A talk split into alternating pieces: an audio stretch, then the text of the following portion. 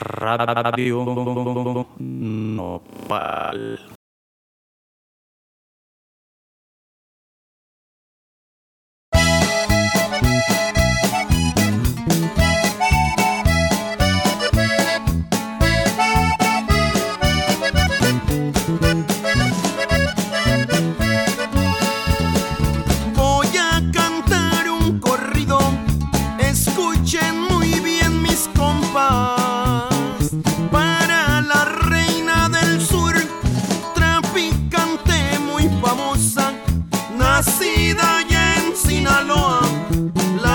Teresa Mendoza.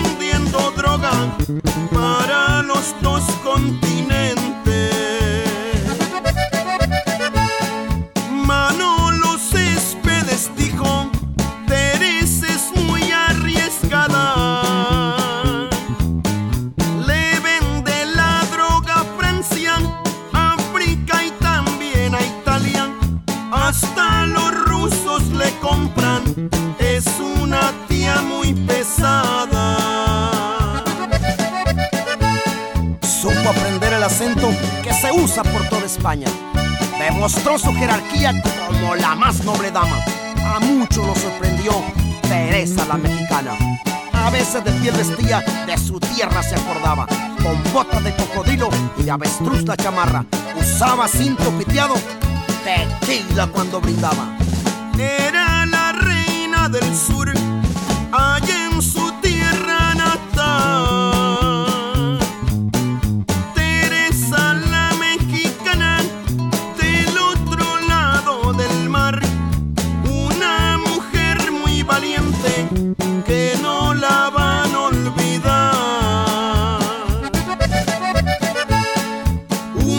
desaparecer.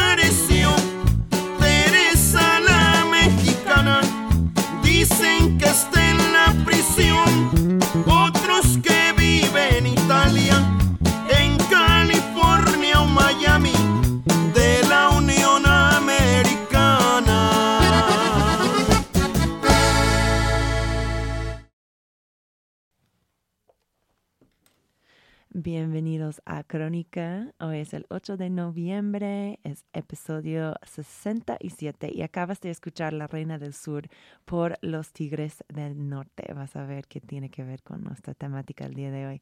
Yo, por mi parte, eh, estoy un poquito mareada porque hoy estamos grabando este episodio la mañana después de que se terminó mi participación como juez en la Copa Canábica Mexicana edición Weed Trade Show pues un honor tremendo. Aprendí muchísimo de mis compañeros jueces. Shout out especial a Stephen Clark de Heaven Grown, eh, que hace obras de concreto hemp, y Billy, la maestra española del hashish, actualmente trabajando para Hash Lab, una marca californiana. Pero bueno, estoy muy orgullosa de decirles que ayer podía probar alrededor de 20 muestras de concentrados canábicos mexicanos y no me desmayé. Así que nada, pues Pacheca profesional, amiguis. Pero vamos a lo de hoy. Eh, es, sobre es difícil sobre decir la importancia que tienen los medios gringos cuando viene a nuestro entendimiento de la guerra contra las drogas. Nuestra invitada el día de hoy, Debra Bonello, ha sido influencial en este ámbito. Ella es la jefa de oficina para Vice América Latina y aparte de esto acaba de publicar parte de una investigación que eventualmente va a ser un libro suyo. Se llama Las Patronas y está compuesto de, de eh, compuesto de perfiles de mujeres líderes en los carteles de esta región. vamos a examinar qué ha escrito Débora de este tema y por qué, eh, pero para que tengan una idea de su trayectoria hasta ahora, ella estado reportando hace 15 años en América Latina, se especializa en cubrir la crimen organizada, ha trabajado para muchísimas publicaciones, solo voy a mencionar un poquito eh, The Economist, Time Magazine, The Guardian, Al Jazeera, PRI's The World, Univision, BBC, The Financial Times y The Los Angeles Times. Entonces, sin más preámbulo, aquí está. Hola Debra, ¿cómo estás el día de hoy? Muy bien, gracias. Muy feliz de estar aquí contigo. Uh, estás muy, muchas gracias por hacer el tiempo de estar en Cónica. Yo sé que tu eh, horario debe estar muy lleno esta semana. Em, pues cuéntame, Debra, ¿de dónde eres? Eh, ¿Cómo llegaste a, tu carrera periodista actual? Pues yo nací en Malta, la cual es una isla chiquita este, en el Mediterráneo. Y mis papás me llevaron al Reino Unido cuando tenía tres años. Ahí crecí, em, estudiaba ahí y mm, la primera, los primeros diez años de mi carrera yo estaba cubriendo los medios como un negocio en, em, en Londres. Y yo estaba cuando empezó todo el, la onda del Internet y cómo los medios lo iban a manejar. Y me interesaba el concepto del periodismo digital, entonces venía a la región para tratar de hacer un experimento. Em, fui primero a Argentina, luego me, me, vine por aquí em, y me salió el trabajo, o sea, sabes, como México me enganchó realmente. Claro, yo sé bien cómo sí, va esto. Sí, o sea, me, me fascinaba y obvio, pues yo llegué en 2007 cuando Calderón había tomado oficina y estaba arrancando con la guerra contra el narco. Órale. Sí, entonces fue muy impactante, ¿no? Yo recuerdo su primer acto fue mandar a miles de, de soldados a Michoacán, de donde es él. Entonces, el tema del crimen organizado desde el principio, desde mi primer día en México, fue un tema tremendo, ¿no? Y desde ahí, pues me, me, me fascinaba, pues, y como que mucho de mi trabajo fue cubrir em, la violencia que fue eh, consecuencia de eso. Em, y más que nada como el lado de las víctimas, ¿no? Y luego em, tomé un trabajo con Insight Crime, lo cual es un think tank que se enfoca en el crimen organizado. Ahí estaba dos años y con eso y investigaciones que, que yo este, lideraba para ellos, pues eh, yo eh, aprendí mucho sobre el crimen organizado en la región, ¿no? Y más que solo el lado del collateral damage, o sea, los daños que hacen los cárteles, fue más bien em, entender las estructuras criminales que existían, los mercados criminales em, y toda la dinámica que tiene con el Estado y el, la, la, policía, el sistema de justicia. Y pues realmente como que me, me fascinaba, ¿no? Yo soy un narco ñoña. y, em, y obvio, ¿no? Como el tema nos lleva realmente al borde de de la vida y, la muerte, entender em, a través de este tema podemos observar cómo los temas socioeconómicos impactan a, la población, gobernancia, o sea, o sea, para mí mi lente, lo cual es el crimen organizado, también me, me encanta aplicarlo en, en, otros ámbitos, ¿no? Entonces, pues yo desde este entonces pues estaba como súper pegado en, en, el tema, ¿no? Y eh, salí de Insight hace unos tres años y estaba yo trabajando como freelance y, con el Global Initiative Against Organized Crime, entonces periodismo y non-profits. Y como un milagro, el, Vice me acercaron en agosto. Eh, yo ya estaba trabajando con Max Daly, quien es el Global Drugs Editor de Vice. Yo estaba trabajando con él como freelance y él me propuso como editora de América Latina y yo como en medio de la pandemia fue la última cosa que esperaba, ¿no? Que yo iba a sacar un trabajo de tiempo completo de, bueno, de mis sueños de, de unas formas, ¿no? Porque Vice como que es muy puede ser polémica, pero realmente se acerca mis temas mucho y uh -huh. ellos tienen mucho bandwidth, mucho aire para los temas que cubro yo. Entonces estoy súper agradecida con ellos, ¿no? Porque también sacaron la, la serie de, la, de, las patronas, invirtieron mucho tiempo en crear un website que es súper bonito, o sea, la presentación también como que se hace toda la diferencia esos días, ¿no? Porque la gente ve todo en línea. Entonces sí, súper feliz y el trabajo de las patronas pues es la, la mega onda, la neta. Estoy, yo podría pasar toda mi vida investigando ese tema. Perfecto, pues yo quiero, yo quiero ahondarnos, o sea, yo quiero profundizar muchísimo en las, en las patronas, pero antes de que llegamos ahí, quería, o sea, como una veterana de este ámbito de, de, reportar en la crimen organizado y, y com, como por extensión en la guerra contra las drogas, ¿cómo ves, o sea, qué hacemos bien en los medios gringos cuando cubrimos este tema y qué podemos estar haciendo mejor, piensas? Pues yo creo que el, el, tema de los, los drug lords y la droga fascinan al público, ¿no? O sea, toda la dinámica de los carteles, de la violencia que generan, el glamour que se asocia, ¿no? Estamos como viendo, van a sacar Narcos temporada 3 y hay claro, mucho ruido. Con ¿no? Bad Bunny. Sí, sí. Entonces sí, es un tema que nos fascina como público, o sea, y los medios, obvio, pues nosotros Um, seguimos esos temas porque nos genera mucho Los clics. Mucho, muchos clics. ¿no? Claro.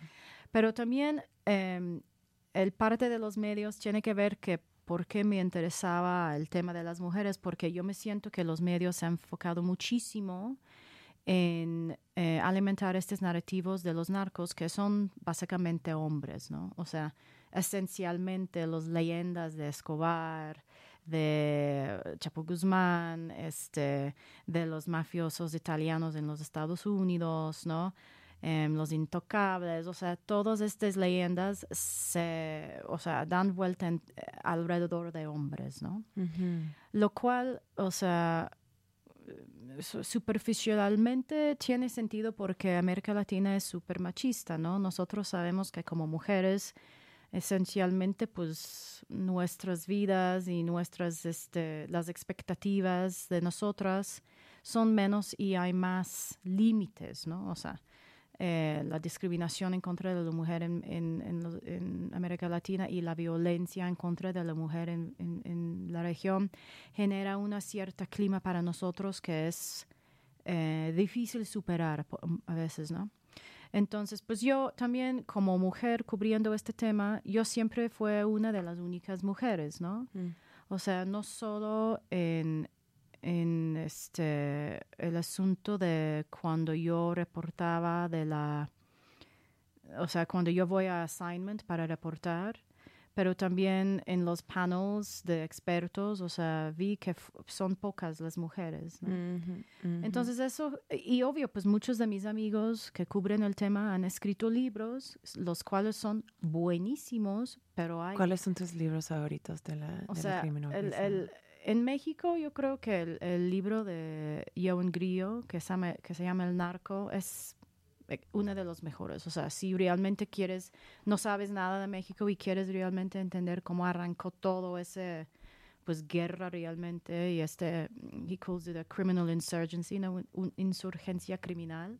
Yo creo que el libro de, de Joven es excelente. También el libro de Stephen Dudley sobre el MS-13 en Centroamérica. Pero hay pocas mujeres en general en los libros que documentan el crimen, ¿no? Y eso realmente me llamaba la atención porque también fue un momento donde vimos el movimiento de Me Too, las voces de las mujeres saliendo para hablar sobre la patriarquía o la discriminación o los abusos que experimentaron. Y también gente como Megan Rapinoe, ¿no? En el soccer team de los Estados Unidos, que es una mujer extraordinaria que también dio voz y nos puso en un ámbito que es tradicionalmente de hombres, ¿no? O sea, el fútbol. El fútbol y soccer, o sea, nosotros, nosotras ya tenemos muchos años en eso, pero es muy bajo perfil y yo me siento que Megan nos dio mucho apertura en este sentido, ¿no? O refrescó más bien, ¿no? Porque yo, yo de niña estaba en este partido súper famoso de, de los Estados Unidos contra China en que se quitó Brandy, Brandy Chastain, su playera en el campo, pero sí hay como un auge en interés en la mujer. En Totalmente, ¿no? Y yo como creciendo, yo siempre fui muy tomboy, o sea, nunca me ponía tacones, mi mamá siempre quejaba que por qué no te maquillas más, o sea, entonces siempre yo como que no me, me nunca me quedaba en el estereotipo de mujer tampoco. Hay un elemento muy personal para mí, ¿no? Entonces, eh, yo recuerdo que fue un momento donde había el, el, juicio del Chapo en los Estados Unidos y para la décima vez, no sé qué, yo estaba viendo su, su indictment, ¿no? Y vi que ahí había el nombre de Guadalupe Fernández Valencia, es la única mujer en su charge sheet. Y yo pensé, órale, pues no había yo dado cuenta que hay una mujer, ¿no? Y, empezó a investigar a ella y vi que pues los cargos de ella son bastantes, o sea, pero la cobertura de su juicio fue muy poca, ¿no? O sea, que, que si ella se declaró culpable en Chicago, había un poco de prensa, pero luego ella se desaparezca, ¿no? También en México, ¿eh? o sea, en los, los medios españoles tampoco, los medios como de la región, digo, que salen en español, fue, había muy poco detalle de ella, ¿no? Entonces empezó a, investigar a ella y luego hablando con abogados y gente que están cerca de, cerca de estos casos, di cuenta que había un montón de mujeres, ¿no? O sea, en, en el, la serie de Vice son, em, yo creo que son siete, pero hay muchas más. Pero me, me, me cayó el 20 que la idea, o sea, porque en, en, en las narrativas de los narcos hay los hombres, ¿no? Y las mujeres normalmente son las esposas, las novias eh, o las víctimas, ¿no? Mulas o, o, o, esposas que los hombres se han obligado a meterse en el narco. Y deben, deben ser cuando hay la sicaria, ¿no? Como la de Damaso López, este, Melissa Calderón, que fue un anatema, o sea, una excepción, ¿no? Pero con su cuenta de Instagram, súper bombón, como muy bonita, ¿no? Todo este como hipersexualización de la mujer. Narco Barbie, ¿no? Sí, o sea, lo cual a veces las mujeres ellas mismas lo alimentan, ¿no? Pero como esta imagen que es como muy unidimensional, o sea, que nosotras no somos así, aunque somos bonitas, pues tenemos mucho más dimensiones que eso. Y, em, pero también representarnos así como parecimos una aberration, como algo súper fuera del común. Y tampoco creo que eso es cierto. O sea, hay muchas sicarias ahora, mujeres que se dedican a la violencia. Entonces, todo este, toda esta imagen de la mujer en el narco, a mí, comparándolo con lo que estuvimos diciendo antes sobre cómo mujeres están subiendo mucho más en los mundos profesionales visibles, me, me, ocurrió, ¿cómo puede ser que en el narco solo son las mujeres de los, los, las esposas que están, ¿no? O sea, Emma Coronel, la esposa de Chapo, tiene un perfil bastante alto, ¿no? Pero ella fue lo de menos de las mujeres poderosas en, en el cartel de Sinaloa, ¿no? Entonces, todas esas cuestiones realmente como me, me me prendían, o sea, realmente yo quería meterme mucho más en investigar la dinámica y las, los temas que habían que tenían que ver con ellas. Las narcas. Las narcas. Nunca se escucha utilizar esta palabra, ¿verdad? bueno, podemos empezar. Ok, quiero tomar un breve break musical antes de que vayamos a tu, a, tu proceso y cómo fue investigar este tema. Em, eh, elegiste un par de, de rolas que tiene que ver con la temática de charla de hoy la primera que vamos a tocar es Sound of the Police por KRS-One. ¿Por qué querías tocar esta canción en Crónica? Ah, pues porque la policía y la ley y los gobiernos tienen mucho que ver con este, la dinámica que vemos de los narcos y las narcas en, en la prensa, ¿no? O sea, porque este mundo es tan invisible, mayoritariamente lo que vemos es la violencia u las detenciones y los operativos del gobierno, ¿no? Entonces, obvio, pues con parte de la investigación fue tratar de hablar con fiscales, eh, con policía que han tenido contacto con estas mujeres, con abogados. Entonces, este, no sé, o sea, siempre ha sido una, una, una, una canción que me gusta y se me hizo como que quedaba bien en, en el narrativo, pues. Perfecto. Vamos a ella y luego, luego regresamos con más crónica. That's the sound of the police. That's the sound of the beast. That's the sound of the police. That's the sound of the beast. That's the sound of the police. That's the sound of the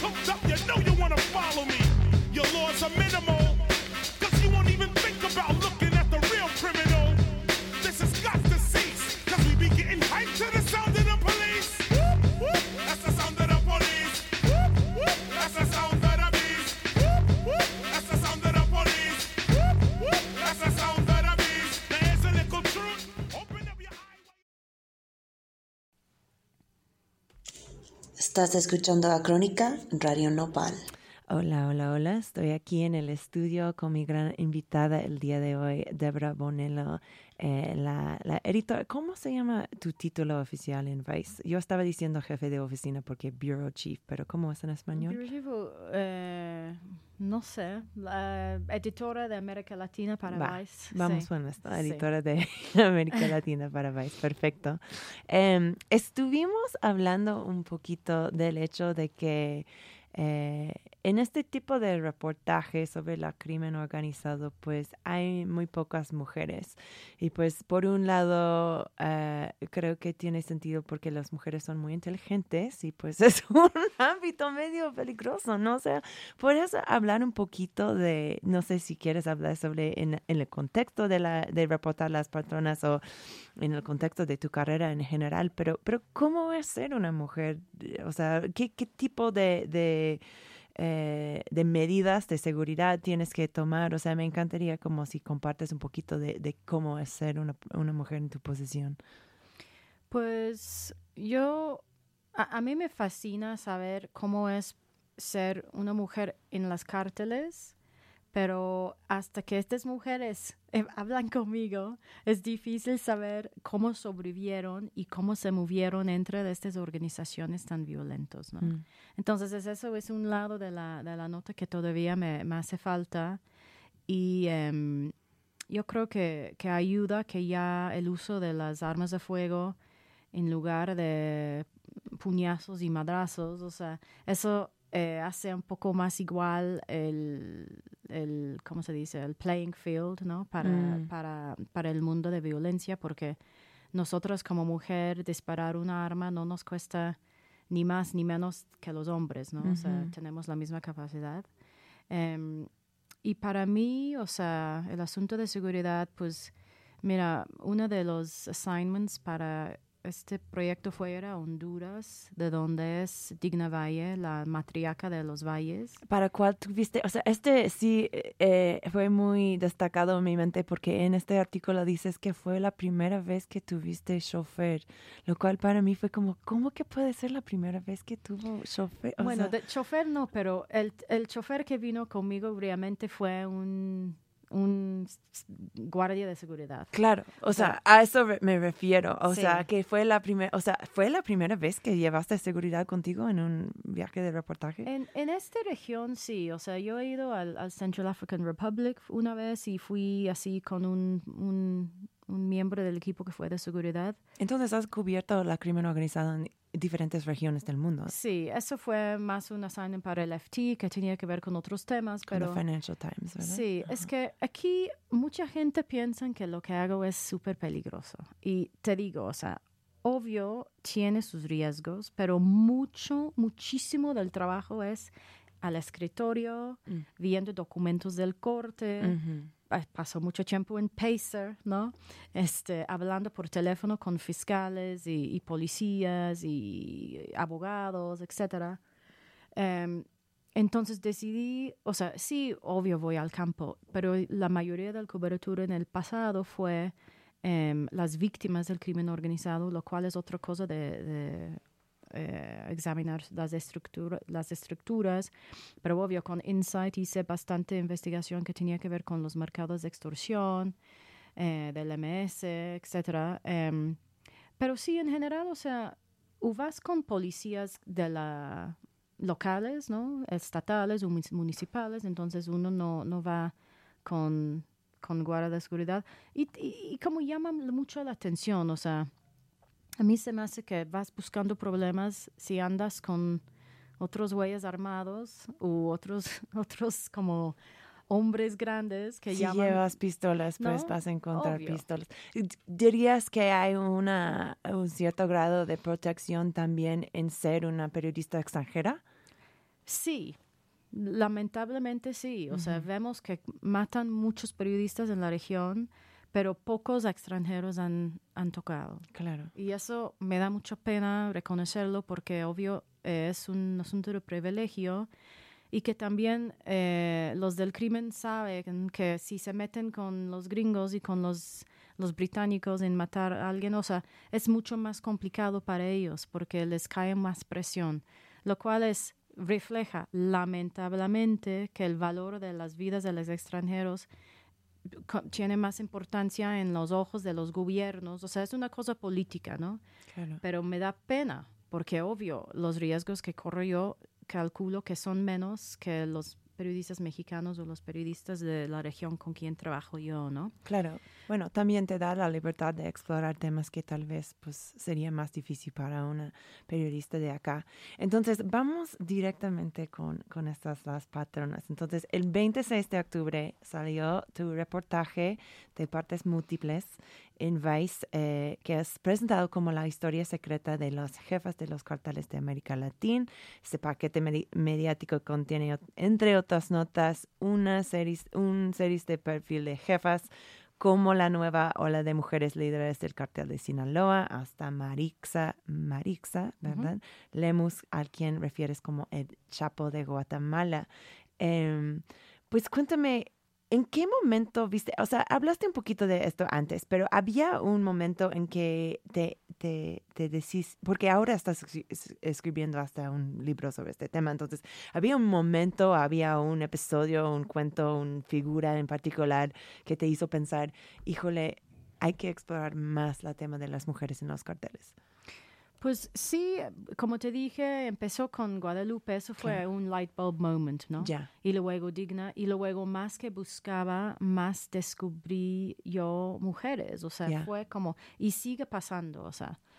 Em, Marixa me fascinaba porque algunas de las mujeres que yo eh, documento no, no fueron violentas, Mm.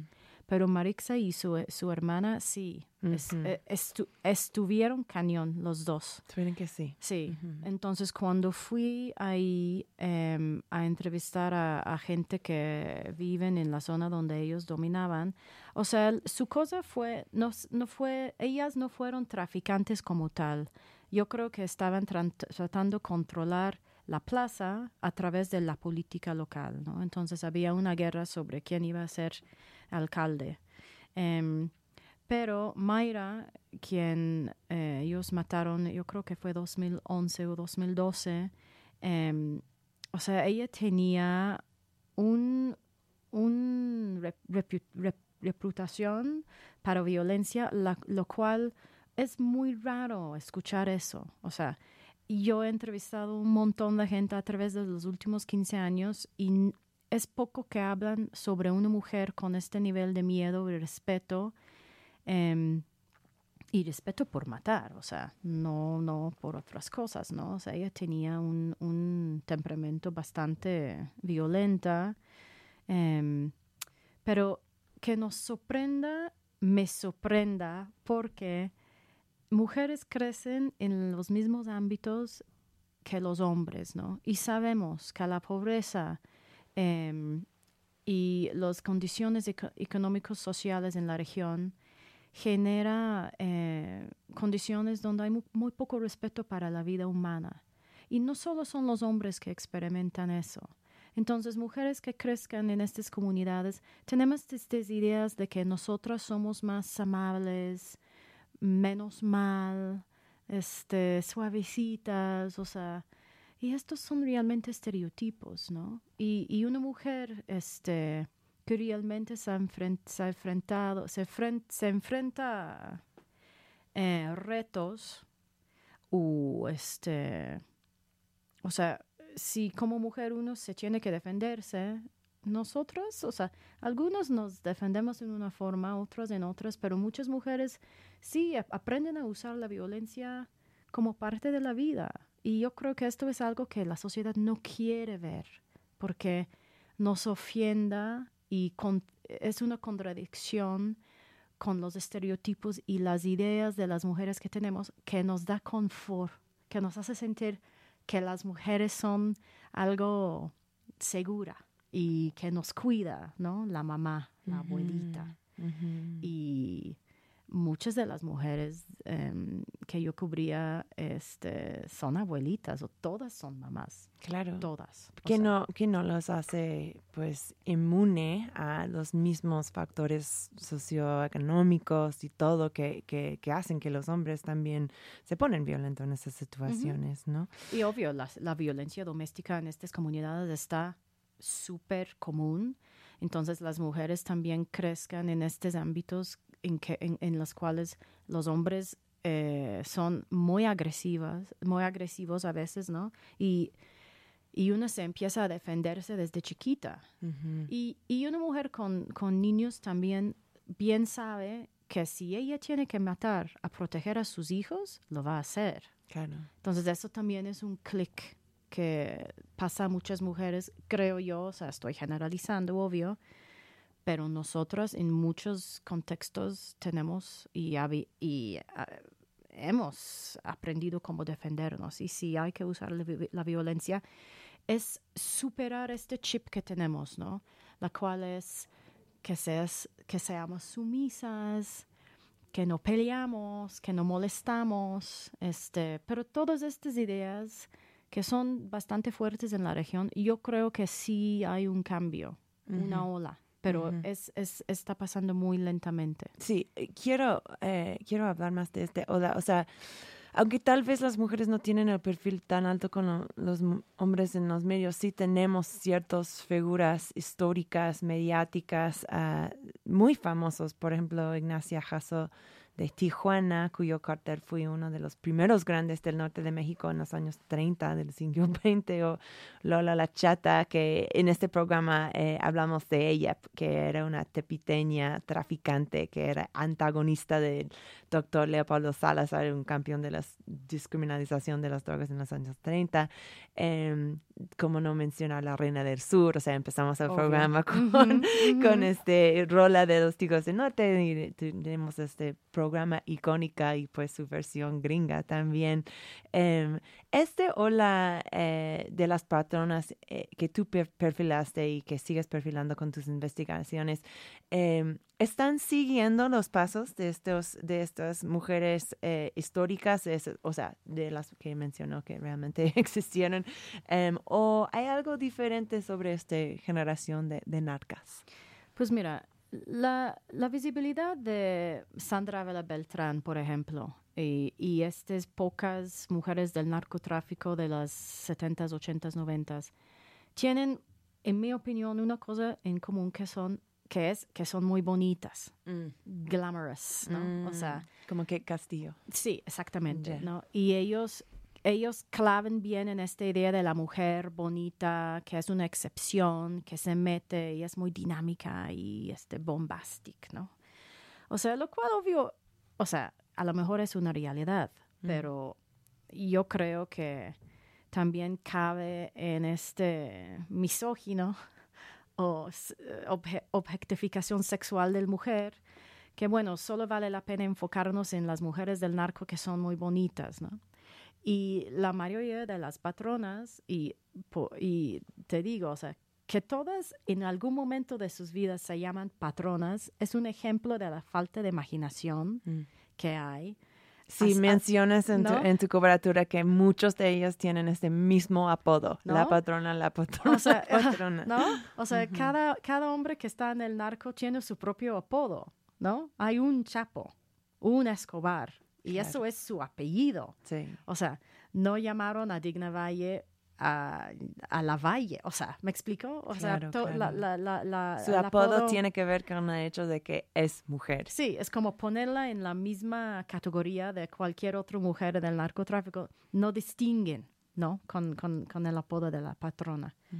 Pero que muchas de las mujeres eh, que yo, yo, en que yo estoy enfocando son mujeres en sus 50 o hasta que sus 60 No son mujeres que son, o sea, como modelos, ¿no? O sea, son mujeres ordinarias que, se ven como mujeres normales. Em, y a lo mejor también por eso no llamaron mucho la atención de la prensa, ¿no? O sea, Guadalupe cuando apareció en Chicago, o sea, sí ves que es una abuelita, pues, ¿no? No tiene nada que ver con la, imagen que vimos de Sandra Vela Beltrán, que fue del cartel de Guadalajara y luego de Sinaloa. Y creo que eso tiene algo que ver, lamentablemente, porque el valor de la mujer siempre ha sido en parte eh, conectada con su, su sexualidad, ¿no? Y su nivel de, de qué atractiva es. Mm. Entonces, este, eso también yo creo que nos, nos ha preventado, o sea, nos ha dejado, eh, o, sea, o sea, previene que nosotros vemos todo la, el la panorama porque hay estas expectativas o narrativas de la, de la mujer y cómo se tiene, ella tiene que ser para merecer la atención, ¿no? Claro, claro. Entonces, este, también parte de las patronas y algo que estoy ya negociando con, porque hay mucho interés del lado de televisión es que yo no quiero repetir estas narrativas viejas de la mujer bombón y con chichis grandes y su, y su, su AK-47 dorado y su perfil de Instagram. O sea, yo no quiero seguir repitiendo este narrativo porque no es real y no es entender cómo la mujer cabe en, en el rank and file del crimen organizado, ¿no? Porque es mucho más diverso. Y como vemos a los hombres en cualquier nivel del cartel, igual con las mujeres, ¿no? Hasta des- empezando con mulas y víctimas de tráfico hasta las jefas de, lava de- lavado de dinero y logística, o sea, entonces, pensar que las mujeres solo caben en una parte de la organización es mal entender el papel de la mujer, como si ves en el mundo real. O sea, nosotros estamos trabajando en la mayoría de las industrias haciendo la mayoría de los papeles. Somos menos, sí, pero ahí estamos, ¿no? Ujú, ujú. Entonces, es- Hay, hablando de estos cargos que, que llevan dentro de, de los carteles, hay una diferencia, o sea, tal vez, o sea, sí que tenemos mujeres que llegan a, a- ser la jefe de estos carteles, pero empezando cuando están como posiciones más bajos de los carteles, hay como cargos que tienen las mujeres y cargos que tienen los hombres. Por ejemplo, o sea, la mula siempre para mí ha sido una figura pues bastante femenina, o sea, en este sentido es diferente la manera en que se suben los, los del, el, eh, ¿cómo se dice? La iria- iria- hierarquía de los carteles. Pues yo creo que algunas mujeres no se suben, o sea, se meten a un Pues nivel muchas, alto, ¿no? Muchas. O sea, Guadalupe como que eh, su hermano antes estaba trabajando con, con la gente del Chapo, pero ella antes, porque ella estaba indocumentada en los Estados Unidos y vendía droga en California, pero en el asunto del cartel de Sinaloa, ella nunca empezaba como mula, o sea, siempre ella entró a un nivel mucho más avanzado, ¿no? ¿Y cómo logró esto? Este, yo creo que agarraron a su hermano eh, y lo llevaron a los Estados Unidos. Ella ya estaba trabajando con él adentro de la cárcel. Ella trató salir y se fue a beber a Guadalajara y lo invitaron a regresar. Yo no sé si fue una invitación que ella podría negar, ¿no? Porque si, si la gente del Chapo te piden que te metes, pues ¿qué les vas a decir, no? No, pues Mm. nada. Entonces se metió. Em, pero ella trabajaba con Jesús Alfredillo, que es uno de los hijos del Chapo, y hasta el- ella estaba hasta, hasta, el- hasta muy alto en la organización, ¿no? Y la misma con Luz Fajardo Campos, que también era de Sinaloa, es de Sinaloa, que operaba su propia red con sus hijos y como que estaba asociado con el cartel de Sinaloa, pero tampoco era parte de su organización desde que yo entiendo. Ella eh, fue a la universidad, estudiaba para ser abogada, se podría haber dedicado a otras cosas, decidió armar su propio cartel, ¿no? su propia opera- operación, lo cual se me hace como que si ella, cre- ella creció en Cosolá, que es un parte rural de Sinaloa cerca del Triángulo Dorado, entonces ella estaba saturada, marinando en el- la cultura del narco desde niña, em, que fue para ella una oportunidad, ¿no? De profesional, pues, y ahí se metió. Y pues, obvio, se sabe una cuando se mete hasta que si eres, el, la, si eres la jefa, lo cual ella fue, pues uno se sabe las consecuencias de eso, ¿no? Claro. O sea, hay pocos como el Mayo que nunca la han detenido. O sea, la mayoría de ellos eventualmente pues se caen, ¿no? O sea, Sí, sí, pero... pues muchos diferentes caminos al poder, básicamente, Ujú, es lo que ujú. estoy escuchando. Va, pues vamos a tocar una canción que, que tal vez tiene que ver con la experiencia femenina, más otros tipos de experiencias femeninas, pero eh, es una de tus rolas, eh, Woman por Nena Cherry. ¿Qué, ¿Qué tiene que ver esta rola con nuestra charla del día de hoy? Pues Nana Cherry era uno de mis, mis, mis músicos favoritos cuando yo era adolescente, ¿no? Y es británica y también ella siempre me, me, me pareció una, una, una mujer diferente de la mayoría que vemos, ¿no? Porque era rapera, se vestía como en una forma mucho más radical que las mujeres del momento. Y esta canción como que canta de- del, el- del mundo de las mujeres, porque a mí se me hace que siempre tenemos la luz hacia los hombres, ¿no? Y cuando lo, lo das vuelta a ponerla a las mujeres, te da otra perspectiva de un mundo que pensamos que conocíamos, pero que, que no conocemos este lado, ¿no? Claro, va, pues lo escuchamos y regresamos con más Cook.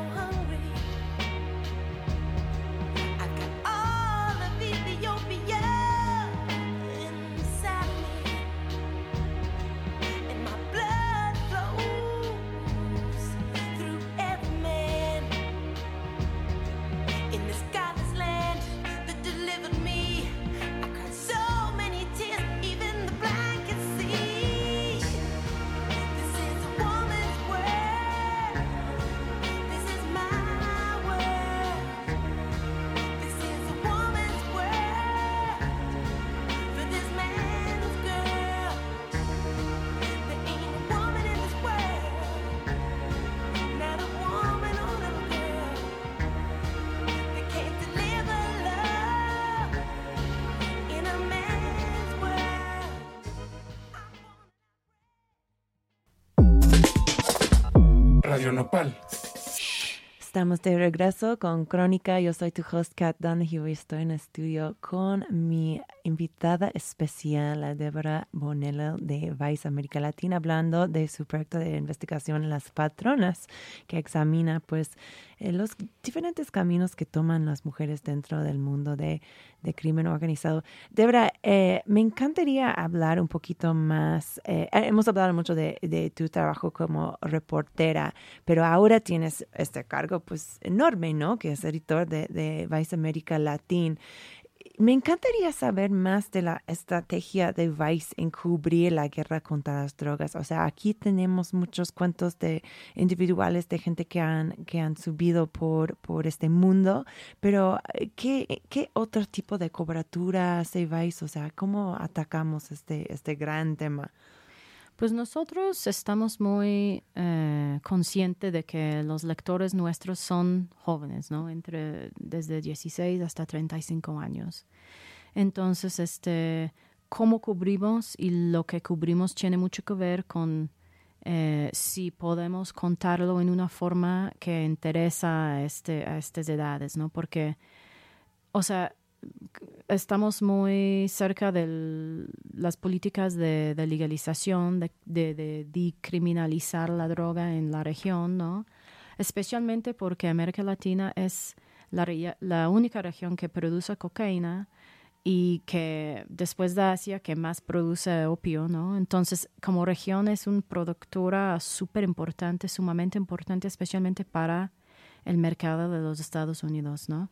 En donde están la mayoría de nuestros lectores ahorita, ¿no? Entonces tratamos de enfocarnos en los temas y los verticales que aplica a estos lectores y que también cuestionan el status quo de la política de prohibición que es casi eh, o sea, que es casi en todo la- el mundo, ¿no? O sea, tenemos poquitos ejemplos de países que, que, no usan esta política, pero los lectores de Vice, o sea, como perfil, es gente que son en la cuestión de droga mucho más liberal, mucho más progresista, entonces tratamos no em, vilificar ni demonizar el usuario de droga, o sea, yo creo que Vice es el único medio que tiene un Global Drugs Editor, ¿no? Que es Max Daly en, en Londres y él también está muy encima de asegurar que como cubrimos la droga, em, no, no vilifica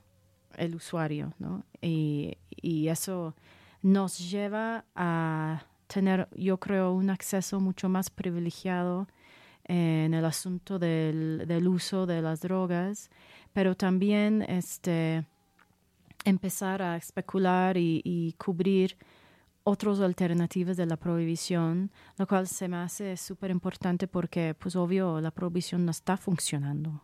La guerra contra el narco no está reduciendo la cantidad de droga ni que se vende ni que se usa. Entonces yo creo que es bastante importante cuestionar estas ideas de la sociedad.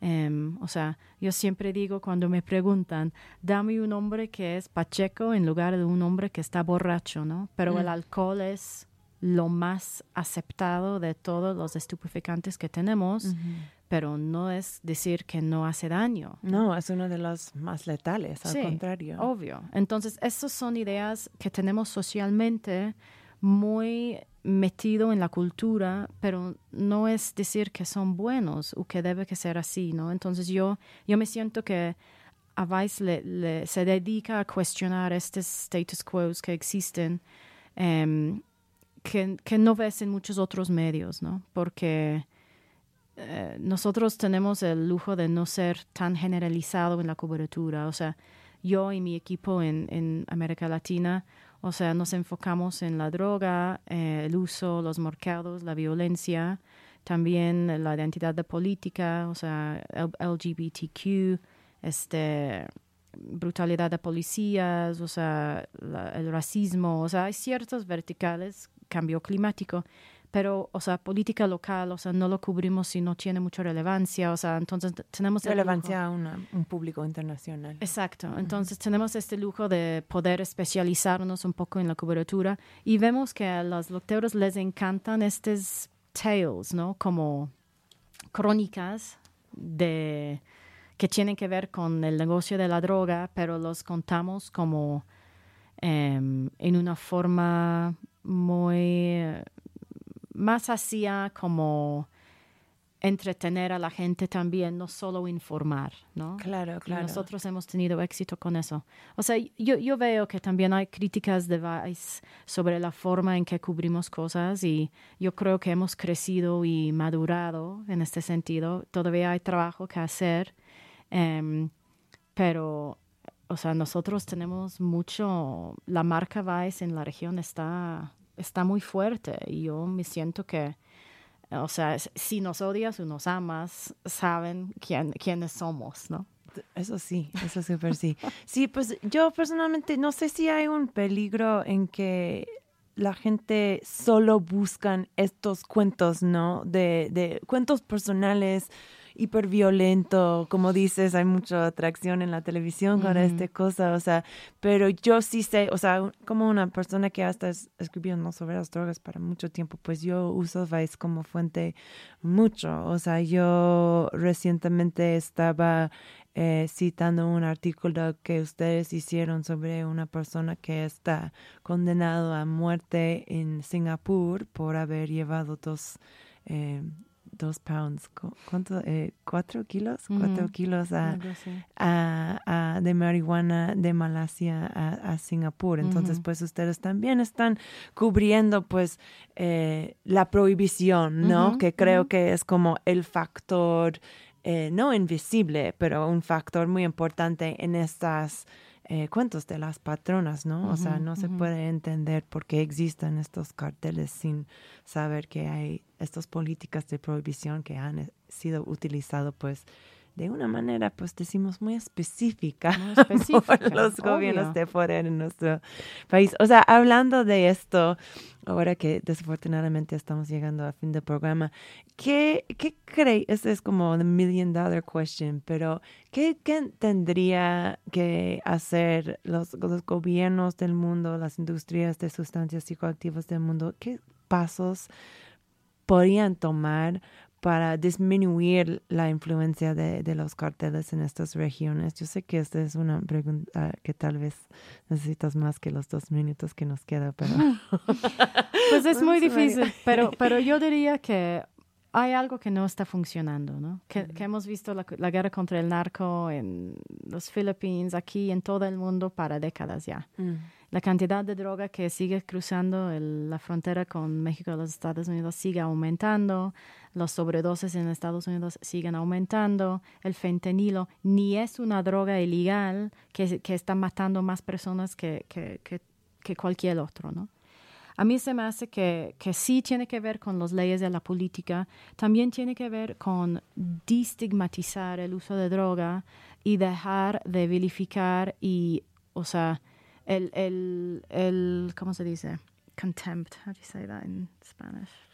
El desprecio, por ejemplo. El desprecio que tiene AMLO para, para los usuarios de droga eh, es sin compasión, ¿no? Yeah. O sea, no reconoce que, que mucha gente, este, es, es- ellos mismos se sienten atrapados en el, en el consumo y otros que les gusta mucho, pero como tratarlos como, como con tanto desprecio no sirve de nada y aumenta este problema de que ellos se aíslan y todo este consumo eh, pasa en, en contextos muy clandestinos, o sea, empeora el problema, ¿no?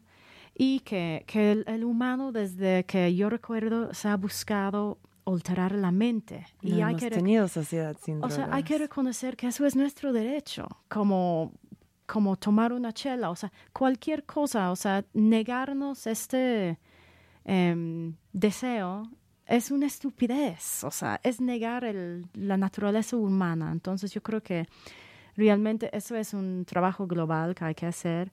En México específicamente, pues el problema de los carteles es que ya salieron de control. Entonces, si les quitas la droga, obvio, es un, es un, eh, es un golpe fuerte para ellos, pero tienen la extorsión, tienen secuestro, tienen el, el petróleo. O sea, los carteles mexicanos ya hay muchas opor- oportunidades criminales y mercados criminales en lo cual ellos podrían expandir si la droga ya no es de ellos. ¿no? Claro, A mí me interesa mucho ver cómo se les va a afectar la legalización de marihuana aquí, ¿no? Crear una- una- un mercado comercial de marihuana aquí, cómo va a afectar, porque las ventas de marihua- marihuana en, en México, o sea, es un mercado que sigue siendo bastante fuerte para los mexicanos, especialmente que el mercado legal de los gringos los tumbó mucho del mercado que tienen en los Estados Unidos, o sea, tienen, pero no es lo mismo, ya que hay tanta mota legal y de, tan- de alta calidad ahí. ¿no? Claro, se ha bajado 80% eh, la marihuana eh, capturada por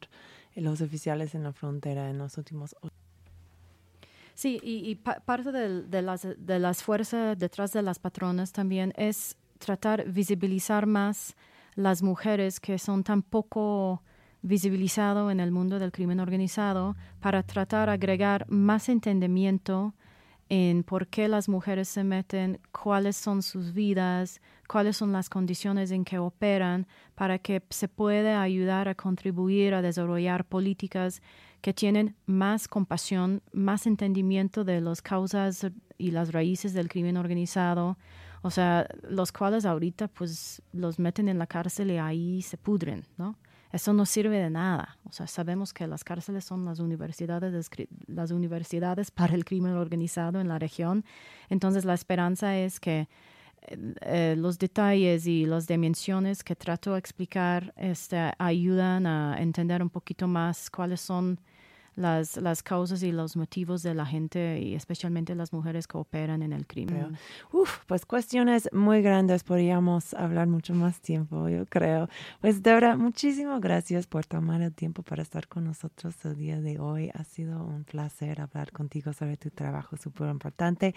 Eh, ven a leer Las Patronas, por favor. Y ya, regresa cuando quieres. Muchísimas gracias. Gracias por tenerme. Claro que sí. Vamos a terminar con otra canción eh, de una amiga de la show. De, hecho, Eli Quintero de Sinaloa. Este es otra de sus crónicas de las mujeres en el narco o las narcas, como hemos dicho. No sé si estoy siendo muy mensa usar esto, pero bueno, escuchamos esto y quédate aquí para el próximo programa Iridescencia programada con Horacio Barpola, un can't miss para ustedes pachecos. Gracias por estar con nosotros en Crónica. Radio Nopal. Cuatro damas en 300 a las que vienen cuidando. De escoltas son dos chayeres, del cartel y contrabando. Equipo profesional